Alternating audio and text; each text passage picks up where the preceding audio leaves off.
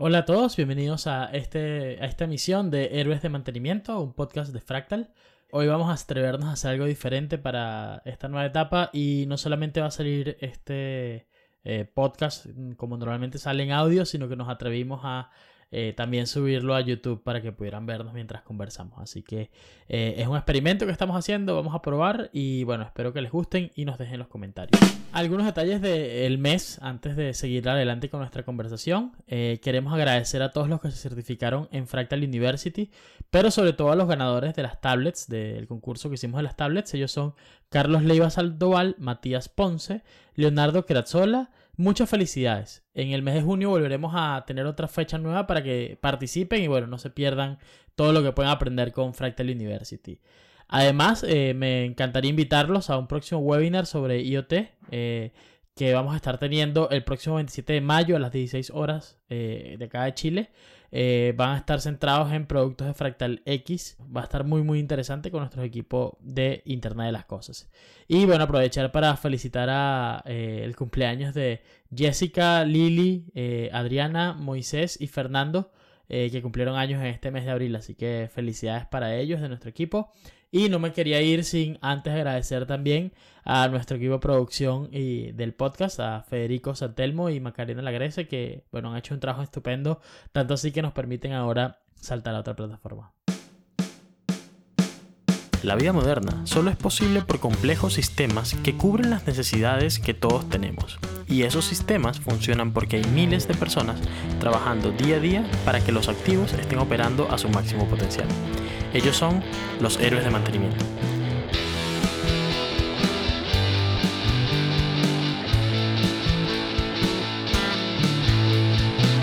Yo soy Ricardo Román y les presento este espacio de Fractal donde en cada misión tendremos un foco especial en una industria y los desafíos que afrontan los profesionales de mantenimiento que en ella se desempeñan. Pueden oírnos en su plataforma de podcast favorito, visitar nuestra página web fractal.com o seguirnos en LinkedIn, Twitter, Instagram o Facebook.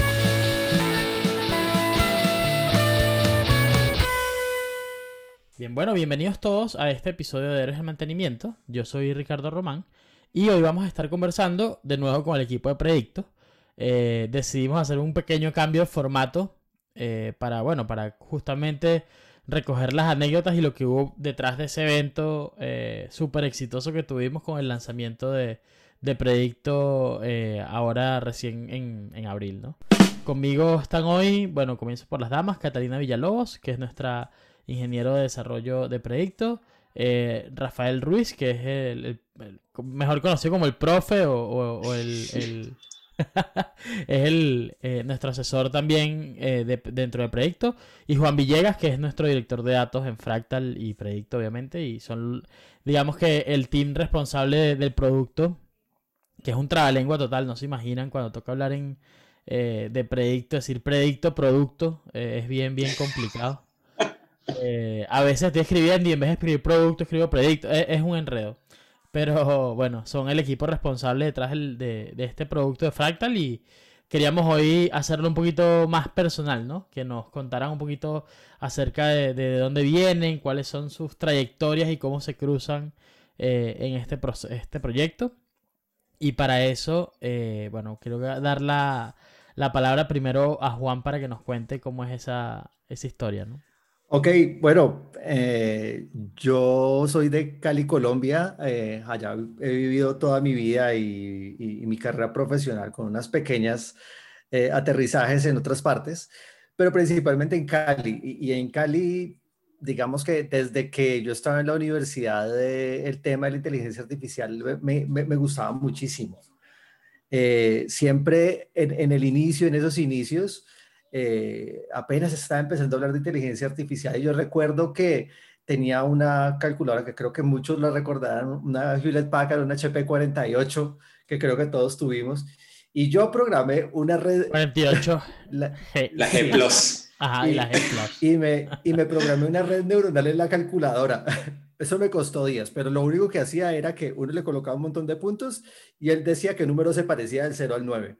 Pero desde ahí arrancaba como todo ese tema con la inteligencia artificial y, la verdad yo era como, como el chico loco de, el que hacía las cosas raras y a veces la, recuerdo que eh, ah, me, me aparecía en los laboratorios andando en medias pero básicamente desde ahí lo que empezó fue una inquietud, una inquietud bastante grande sobre, sobre para qué servía eso y cómo utilizarlo, ¿no?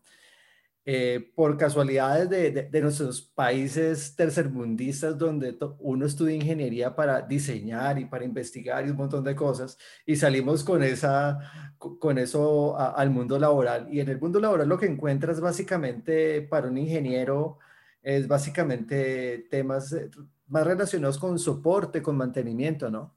Y estuve trabajando en eso. Y algo que siempre me pasó es que siempre encontré que eh, era cómo se, cómo, se, cómo se daba uno cuenta que algo iba a fallar. Es decir, cuáles eran los, eh, los signos y los síntomas de eso. Y todo el mundo le decía a uno, no, eso es muy fácil. Usted habla con el fabricante y él le dice cada cuánto hay que cambiarlo. Es así de sencillo, eso no, no, le buscas más cosas. Eh, posteriormente, pues ya fuimos, fui encontrando como el camino de cómo la inteligencia artificial se iba juntando, ¿no? Con eso. Y digamos que yo creo que lo que a, mí me, me abrió completamente eh, como que el camino de Predicto fue una reunión. yo era jefe de mantenimiento en aquella época en una empresa de equipos médicos y nos sentamos, gerente financiero, gerente administrativo, gerente comercial, todos sacando los presupuestos y obviamente yo los míos. Y todos sacaban los presupuestos. De pronto eh, llego yo, saco mi presupuesto y me dice eh, el gerente general, bueno, listo, ¿y por qué tantos repuestos? No, pero es que se necesitan, eh, claro que se necesitan más repuestos, no podemos pedir menos.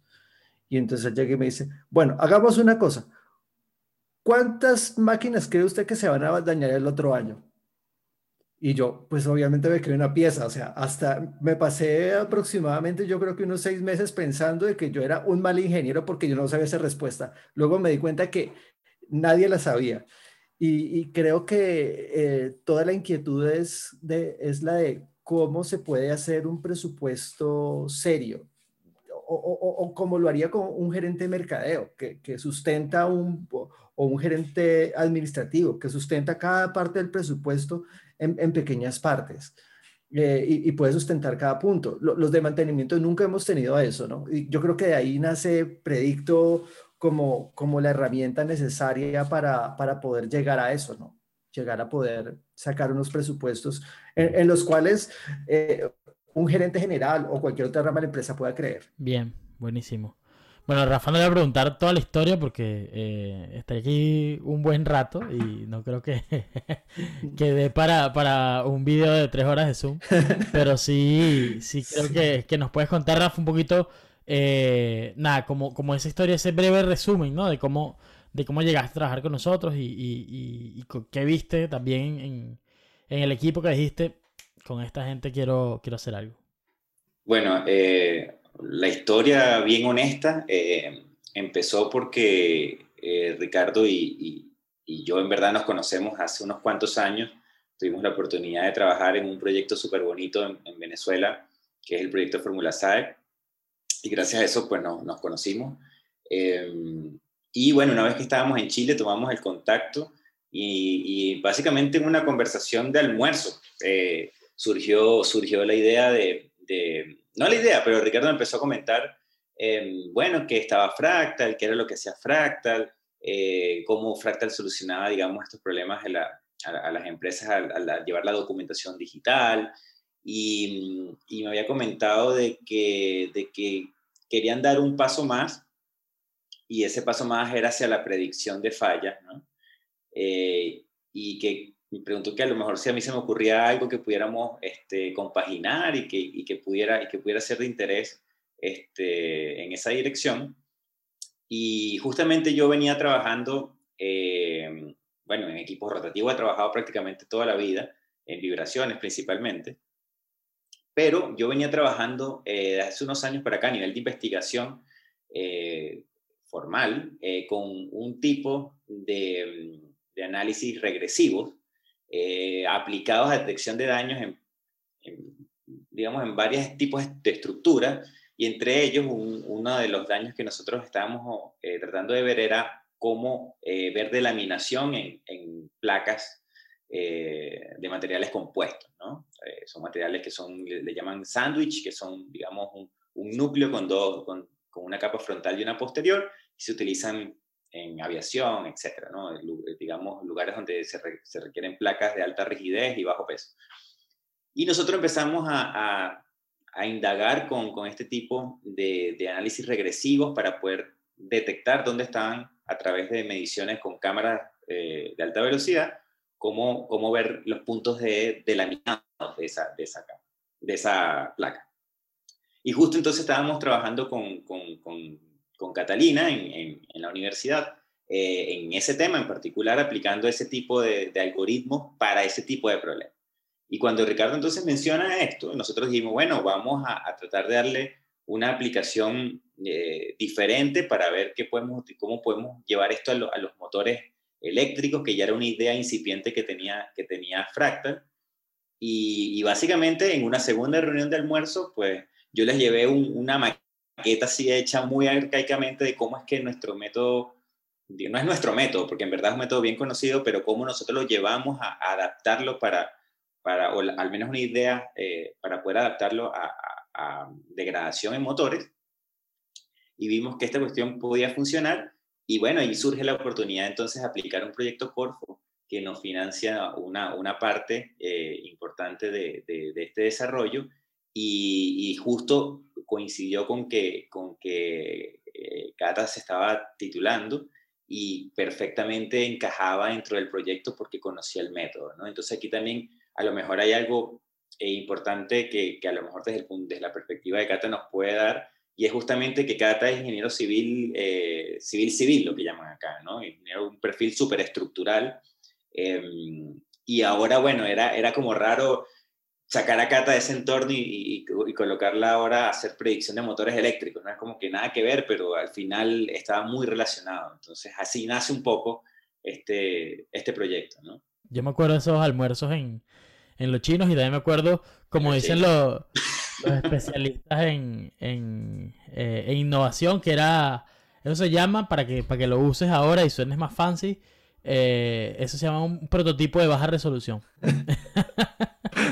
este, así es el, el, el, la terminología para decir que, bueno, que era una idea incipiente y en verdad que eh, cuando empezamos a conversar nosotros internamente dentro de Fractal, que que queríamos aprovechar todos los datos que estábamos recabando, que queríamos cerrar, ¿sabes?, el ciclo de justamente el presupuesto. O sea, nosotros mostramos, bueno, aquí está el presupuesto de mantenimiento preventivo, lo que tienes en, en los planes de mantenimiento. Y no había falta el cliente decía, ah, y el del correctivo. Entonces uno volteaba, por lo general lo hacía, esa pregunta la hace el de finanzas o, o alguien que no esté en mantenimiento. Y tú volteas a ver al, al de mantenimiento y el tipo te ve como que, bueno, es, el, es lo que ya me he gastado, porque no, es muy, muy complejo eh, poder predecir sin, sin, herramientas, ¿no? E incluso para un presupuesto tú no lo haces para el mes, tú lo haces probablemente para un año. Eh, y, y, hay proyectos en que, o operaciones en que incluso tomas más tiempo. Entonces es muy, muy complejo tener esa, esa ventana de tiempo con, con, o tener certeza en el presupuesto con esa ventana de tiempo.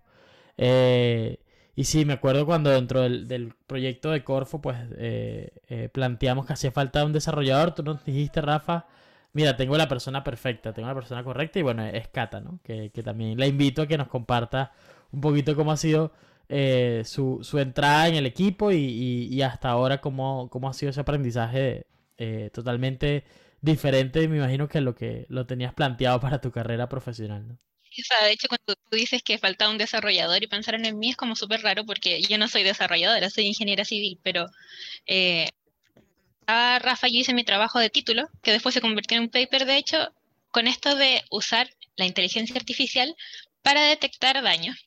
Entonces yo tenía esta formación por mi carrera, formación de cálculo estructural, de cálculo mecánico también, y con mi trabajo de título pude adquirir los conocimientos para también aplicar el Machine Learning a estas cosas.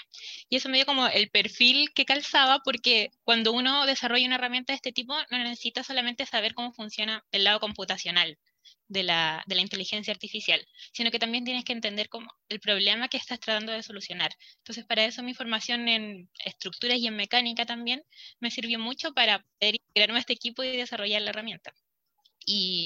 Es como cuenta Rafa, o sea, yo trabajaba con él, yo era estudiante, quería hacer mi trabajo de título en este tema porque siempre me llamó mucho la atención eh, las probabilidades y la computación, aparte de, de, lo más tradicional de mi carrera, que es hacer edificios básicamente, siempre me llamó la atención cómo mezclarlo con estas otras tecnologías. Y, y claro, eso, eso me dio la oportunidad de entrar a trabajar a Predicto.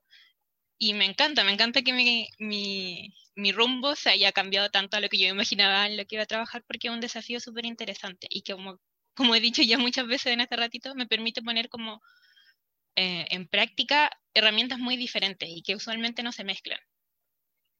Sí, bueno, es, parte, yo creo que el, ah, no sé cómo decirlo de, forma elegante, pero a veces hay como una brecha entre lo que uno estudia en la universidad y las oportunidades que se le presentan, ¿no?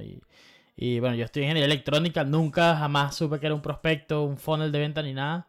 Y, y ahora es lo que trabajo y, con lo que llevo pan a mi casa, ¿no? Entonces es, es a veces eso, aprovechar las oportunidades y, y estar atento a, a, lo que viene, ¿no? Y creo que todo este mundo de inteligencia artificial, unido con Big Data, con, con, eh, con lo que es procesamiento de gran cantidad de datos, que probablemente no sea parte formal de los currículos en las universidades. Obviamente que sí hay investigaciones y proyectos que, que, lo tratan y lo ven al respecto.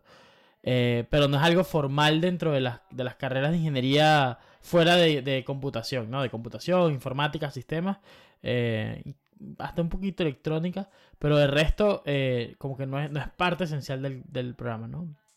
Y lo que se está viendo es que hay una, una demanda muy grande por estos perfiles y, y, bueno, gente que va a tener que aprenderlo fuera de la universidad, ¿no? Eh, que en, yo estaba en unas charlas de, bueno, estaban trabajando en las políticas, como digamos, nacionales de, de, inteligencia artificial en Chile y era curioso porque parecía más bien un congreso de astrónomos. Porque en, en astronomía tienen años y años trabajando con cantidades ingentes de data. De hecho, la foto que usaron para sacar la foto del agujero negro que salió hace un par de años, no sé si se acuerdan, eh, era más, era, era, menos tiempo mandar los discos duros por FedEx que, que, mandarlos por internet, ¿no? Que compartirlos en, en, una, en la nube o lo que sea, porque la cantidad de datos es tan, tan, tan grande que, que no tenía sentido hacerlo de esa forma. Entonces, el, había entre los expertos en Big Data y, y que habían usado mucha inteligencia artificial, estaban un montón de astrónomos y, es, eso, ¿no? Como que eh, a veces uno no sabe quién es el que está mejor preparado para, para hacer algo y el que ah, finalmente, como dicen los españoles, se lleva el gato al agua y, termina haciendo esa innovación. Me gustaría seguir adelante, que me contaran cómo ha sido esa transformación, ¿no? Esto, este año ya que tenemos trabajando, año, año y poquito, eh, cómo ha sido ese, ese, ese transformarte lo que estabas haciendo a montarte en, en, este team de, de Predict. Yo quiero agregar algo a lo que, a lo que decía Cata ahora, y es que a mí alguna, alguna persona me dio un consejo hace mucho tiempo sobre este tema de, de, de, estas nuevas tecnologías y los perfiles, y es alguien me dijo, mire, es mucho más fácil enseñarle a, a, a un físico o a un matemático programación que a un programador enseñarle inteligencia artificial. Entonces, eh, una de las primeras impresiones que yo tuve cuando encontré a Cata fue justamente el perfil que ella tenía. Y, cuando eh, digamos que parte de las preguntas de la entrevista, y creo que Cata se, se acordará muy bien, fue, bueno, ¿y tú, y tú sabes programar, y, y, tú programas en Python? No. ¿Has programado alguna vez? No. ¿Y sabes de bases de datos? No. Entonces, yo por dentro decía, bueno, ¿Qué, clase de personas me están recomendando, no? Básicamente, digamos, el proceso siguió adelante básicamente porque, eh, digamos que ya yo tenía mucha confianza en, tanto en Rafael como en Ricardo y si me estaban recomendando a Catalina, digamos que algo había, algo había detrás, ¿no? Y, y, creo que eso corrobora esa hipótesis, ¿no? Eh, para Cata fue mucho más fácil aprender eh, todo lo que era programación que digamos, si hubiéramos optado por contratar un desarrollador que hubiera tenido experiencia en inteligencia artificial, seguramente no hubiera tenido ni idea cómo trabajar, cómo operar con los datos que habían atrás. Claro. Eh, entonces, eso creo que fue supremamente importante. Y yo, yo agrego un, poquito también eh, a lo que acaba de decir Juan, que es muy importante, yo creo que eh, el éxito que ha tenido Predicto este año, o, o vamos a ponerle el éxito en, en términos concretos, lo que se logró desarrollar, tiene que ver con que, con que nosotros como equipo compartíamos desde el inicio una visión común. A pesar de que a lo mejor no teníamos digamos, todas las herramientas técnicas para desarrollar el trabajo, sí teníamos las nociones y teníamos muy claro qué era lo que debíamos hacer y qué no. De tal manera que al final, eh, creo yo que es muy importante cuando uno está empezando, si hay algo, a lo mejor algún consejo que uno pudiera dar desde predicto, eh, es que eh, la semilla inicial tiene que estar muy alineada a nivel conceptual y a nivel de visión. y eso es mucho más importante que incluso las capacidades técnicas específicas, porque las capacidades tú al final las consigues, o consigues a alguien que las tenga. La, la cuestión es conseguir, o sea, saber cuáles son las capacidades que necesitas. ¿sí? Entonces, eso no es una pregunta muchas veces fácil de, de responder. Sí, sí. Y eso fue la suerte que tuvimos nosotros al poder, al poder alinear a Cata, a Juan, Ricardo también y, y, a mí, ¿no? Son cuatro visiones originales que fueron muy distintas. Eh, nosotros tenemos perfiles profesionales súper diferentes, venimos de mundos completamente distintos, pero logramos amalgamar una idea en, en, un común, un punto de partida cero y, y, ahí estamos. Pues, ¿no? Sí, tal cual.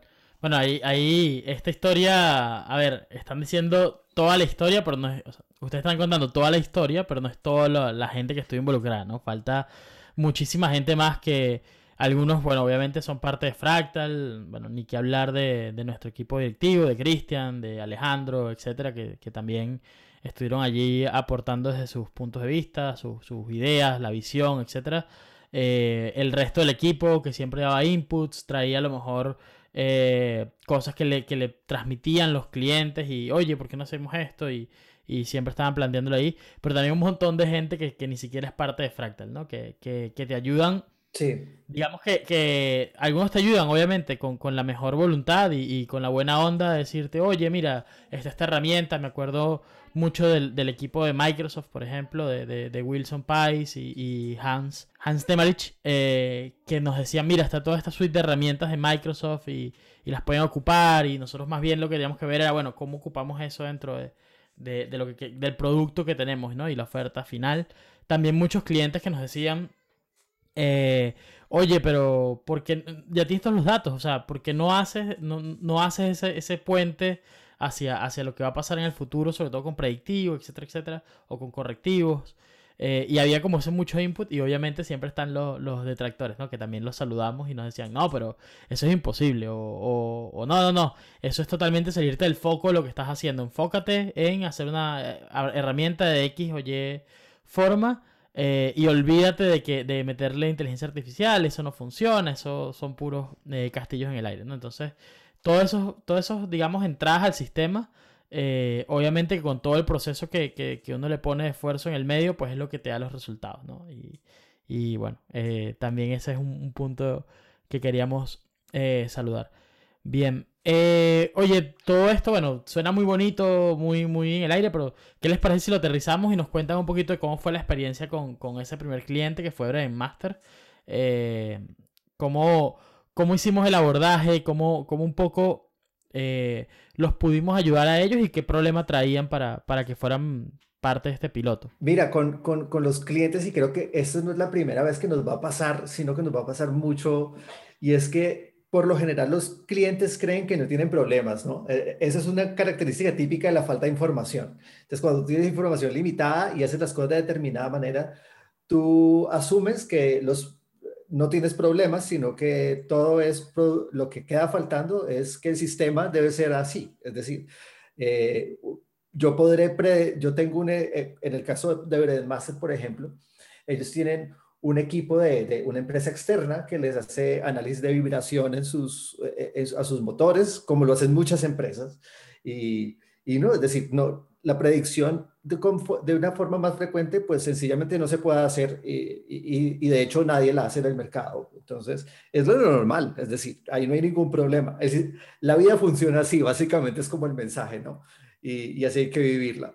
Eh, entonces, cuando uno llega, eh, a, proponer, eh, ellos siempre fueron muy receptivos y muy abiertos, eh, lo, lo, cual a nosotros nos gustó muchísimo. Y, y, lo otro es una empresa que ya está, eh, está supremamente organizada en temas de mantenimiento y quieren ir un poco más allá. Entonces, digamos que lo, lo más interesante de Breadmaster es que, e, es que no es tanto lo no es tanto lo que ellos tienen, que tienen bastante desde el punto de vista de mantenimiento en, en organización, sino a donde quieren llegar, o sea, esa sed por llegar más allá. Y, ahí nosotros encajábamos bastante bien, ¿no? Cuando nosotros dijimos que queríamos hacer predicción de fallas en motores, a ellos les pareció supremamente interesante. Y, les pedimos a ellos, bueno, que escogiéramos unos equipos eh, críticos de los cuales ellos tuvieran información. Y lo que se seleccionaron fue un par de turbinas eh, que se encuentran en los hornos eh, que para ellos obviamente son críticas porque son los que posibilitan alcanzar que el horno alcance las temperaturas para el, horneado de los panes y, obviamente la detención de eso implica la detección de toda la línea de producción. Entonces, era claramente críticos. Eh, se colocaron allí y, yo recuerdo cuando fuimos, bueno, creo que jamás olvidaremos el olor a, eh, el olor a marraqueta que, que siempre hemos tenido cuando pasamos por allá. Eso fue, yo creo que lo mejor de la visita. Y gracias a la pandemia eh, no nos pudieron dar absolutamente nada. Eh, esa parte de las degustaciones estaba cerrada. Lástima. pero, digamos, la experiencia de, de llevar todo preconfigurado, llevar pegar los sensores directamente sobre los motores, eso fue una cosa muy, muy, chévere. O sea, yo, yo, yo fui el que estuve personalmente eh, trepado encima de la línea de producción, eh, encima de los motores pegando las cosas y eso fue, fue una gran experiencia, ¿no? Y, ya, y comenzar a monitorear, ¿no? Que eso fue, fue la otra cosa, ¿no? Saber que uno llega de nuevo a su casa y, y, abre la aplicación y de pronto comienza uno a ver que los datos están transmitiendo. Eso parece, a pesar de que uno sabe cómo funciona, eh, no deja de ser magia, ¿no? Sí, tal cual. Cuando las cosas funcionan, te, parece que. Eh, mágico, tal cual como tú lo dices. Ahora, cuando dejan de funcionar, es que, es que la cosa se pone problemática. Sí, No sé si nos cuentan también ese. Bueno, que fue uno de los hallazgos que se hizo, ¿no? Este. Cuando los parámetros empezaron a dar que, que no todo estaba miel sobre hojuelas en la condición del, o en la disponibilidad del, del, de los activos y, y que tocó avisarle a, al cliente de vuelta. Eso fue, eh, yo creo que eso fue un caso eh, increíble. Eh, eso fue en una reunión. Estábamos solucionando algún problema cuando estábamos haciendo todavía el diseño de la aplicación. Y, y estábamos haciendo una función particular para calcular algunos valores dentro. Y, y, Rafa, justamente es Rafa el que nos dice, oye, pero yo veo que hay uno de los motores que tiene unos valores supremamente altos deberíamos avisarles. Y, vimos, y claro, hicimos, eh, hicimos el aviso y, la respuesta de Master es, pero hasta ahora nosotros no tenemos ningún reporte de eso. Vamos a, vamos a, a, preguntarle a la empresa, a, la empresa externa de nosotros, eh, vamos a preguntar a la empresa externa para que nos haga una revisión, o sea, todos los motores que tienen que revisar y vamos a sumarle ese, del cual, pues al parecer está bien. Bien, eh, entonces fueron, hicieron los reportes y nos dijeron, no, pero aquí dice que el motor está bien. Y comenzamos nosotros a revisar el informe y, y, habían ciertas cosas que, que, eran, o sea, que se contrastaban de forma distinta en, en, la manera como, como se interpretaba de pronto la norma o, la manera como estaban colocada la información en el informe. No era igual a, la interpretación que nosotros veíamos, pero el resultado final fue que en realidad el motor sí tenía algo había algo, había algo en el motor. Entonces, fue muy interesante porque eh, eh, en ese caso en Breadmaster la, la situación se detectó incluso antes que eh, saltara la alarma de parte de la, gente que hacía análisis de vibración. ahí pues digamos que más allá de, decir que fue fue magia o alguna cosa así, fue muy sencillo. Es que eh, el análisis de vibración se hace cada tres meses y nosotros estamos, estamos monitoreando prácticamente cada, cada hora, cada cinco minutos. Está, tenía, estamos haciendo monitoreo. Entonces, claro, nosotros teníamos una capacidad para detectar las cosas de forma incipiente mucho más grande que ellos, que, que lo hacían cada tres meses. Claro. Eh, entonces, esa fue, fue, esa fue una gran experiencia que tuvimos. Sí, fue bueno, primero fue la validación de que estábamos por el buen camino, ¿no? Haciendo las cosas eh, bien y que, y que era, era sencillo, o no es que era sencillo, pero sí era posible detectar eh, cuando había esas anomalías y, llevarlas al producto. Buenísimo. Eh, mira, ya como dicen en los debates, el minuto de oro, porque ya, ya se nos está acabando el tiempo. No sé si nos quieren dar un mensaje, Rafa, Cata y Juan, por supuesto, eh, de, qué es lo que se viene ¿no? a, futuro, qué vamos a seguir trabajando y qué, qué, los, qué es lo que más los entusiasma de, de, seguir participando en el proyecto. Eh, bueno, no sé, ahí voy yo rapidito em, para que se queden sintonizados, ¿no? Eh, nosotros lo que tenemos ahora como proyecto desarrollado, digamos, que está funcionando, eh, es una herramienta de predicción, básicamente de tendencias, basándose en medición de, sensores, sensores que están ubicados en, equipos. ¿no? Y lo que estamos haciendo nosotros es también aplicando ahora, de, eso lo tenemos desarrollado allí, que pronto va a venir, es eh, herramientas de, Machine Learning, inteligencia artificial en general, a, data que no viene de sensores, sino a data de proceso, ¿no? de, que vienen de órdenes de trabajo. Y entonces por allí hay una cosa interesante que, que va a venir, que, que, va a permitir hacer analítica de datos que, de, de gestión, ¿no? que no, no, no, están ligados a un sensor en un equipo, sino a una visión un poco más general de lo que es el funcionamiento de, de una planta. Eh, yo, yo la otra parte que, que, que, veo complementando a Rafa también que se viene es que en, en, cuando se habla de mantenimiento predictivo siempre el foco es, es por qué, cuál es la falla que está apareciendo ¿sí? y por qué está apareciendo esa falla. Y, y, algo que nosotros descubrimos es que por lo general no es lo que la gente quiere saber o, o, nuestros usuarios quieren saber. Ellos quieren saber cuándo va a fallar y cuánto va a costar y cuál va a ser el presupuesto. Eh, es, es, como esa planeación de largo plazo que ellos quieren. Entonces estamos completamente direccionados hacia allá y, basados en, en, en, toda esta teoría de confiabilidad eh, que, está, que está puesta desde hace años. Entonces queremos también eh, decir, por un lado, que queremos enfocarnos en, los grandes dolores de los departamentos de mantenimiento, pero también por otro lado decir que no somos unas cajas negras que la información sale de algún lado, sino que es teoría de confiabilidad plenamente validada y que los usuarios la van a poder contrastar, ¿no? Y estar de, acuerdo o en desacuerdo a los pronósticos, que eso siempre es importante. Bien, para cerrar, estamos trabajando en todas estas cosas que mencionaron ya Rafa y Juan, pero también siempre estamos enfocados en hacer que, en presentar los resultados simple, de forma simple y en que la plataforma sea amigable y fácil de usar y en eso también estamos trabajando constantemente y de hecho tenemos reuniones a veces súper largas pensando cómo podemos explicar esto mejor, cómo podemos hacer que la plataforma sea más fácil de usar. Entonces eso también es algo que tenemos muy presente y que va a seguir mejorando siempre. Bueno, muchísimas gracias a los tres y eh, esperamos tenerlos pronto de vuelta por aquí con, con, más noticias sobre el proyecto. Muy bien, gracias a ti, Ricardo. Vale, gracias a ti. Y por último, bueno, no olviden suscribirse al podcast. Si les gustó, eh, obviamente nos encantaría que dejaran un comentario, que dejaran un like, eh, si la plataforma los deja. nos ayudaría muchísimo y por supuesto compartirlo con las personas que ustedes crean que les pueda interesar también. También estamos en todas las redes sociales como arroba fractal y en Twitter como arroba fractalap. Así termina nuestra misión de hoy. No dejen de seguirnos en nuestras redes sociales y visitar nuestra página web. Este es un espacio de Fractal dedicado a todos los áreas de mantenimiento, producido por Federico Santelmo, con Macarena Lagrese como asistente de producción y quien les habla, Ricardo Román. También nos ayudarías mucho si dejas un review de nuestra aplicación en Capterra, Compara Software o G2. En nombre de todo el equipo de Fractal, un millón de gracias.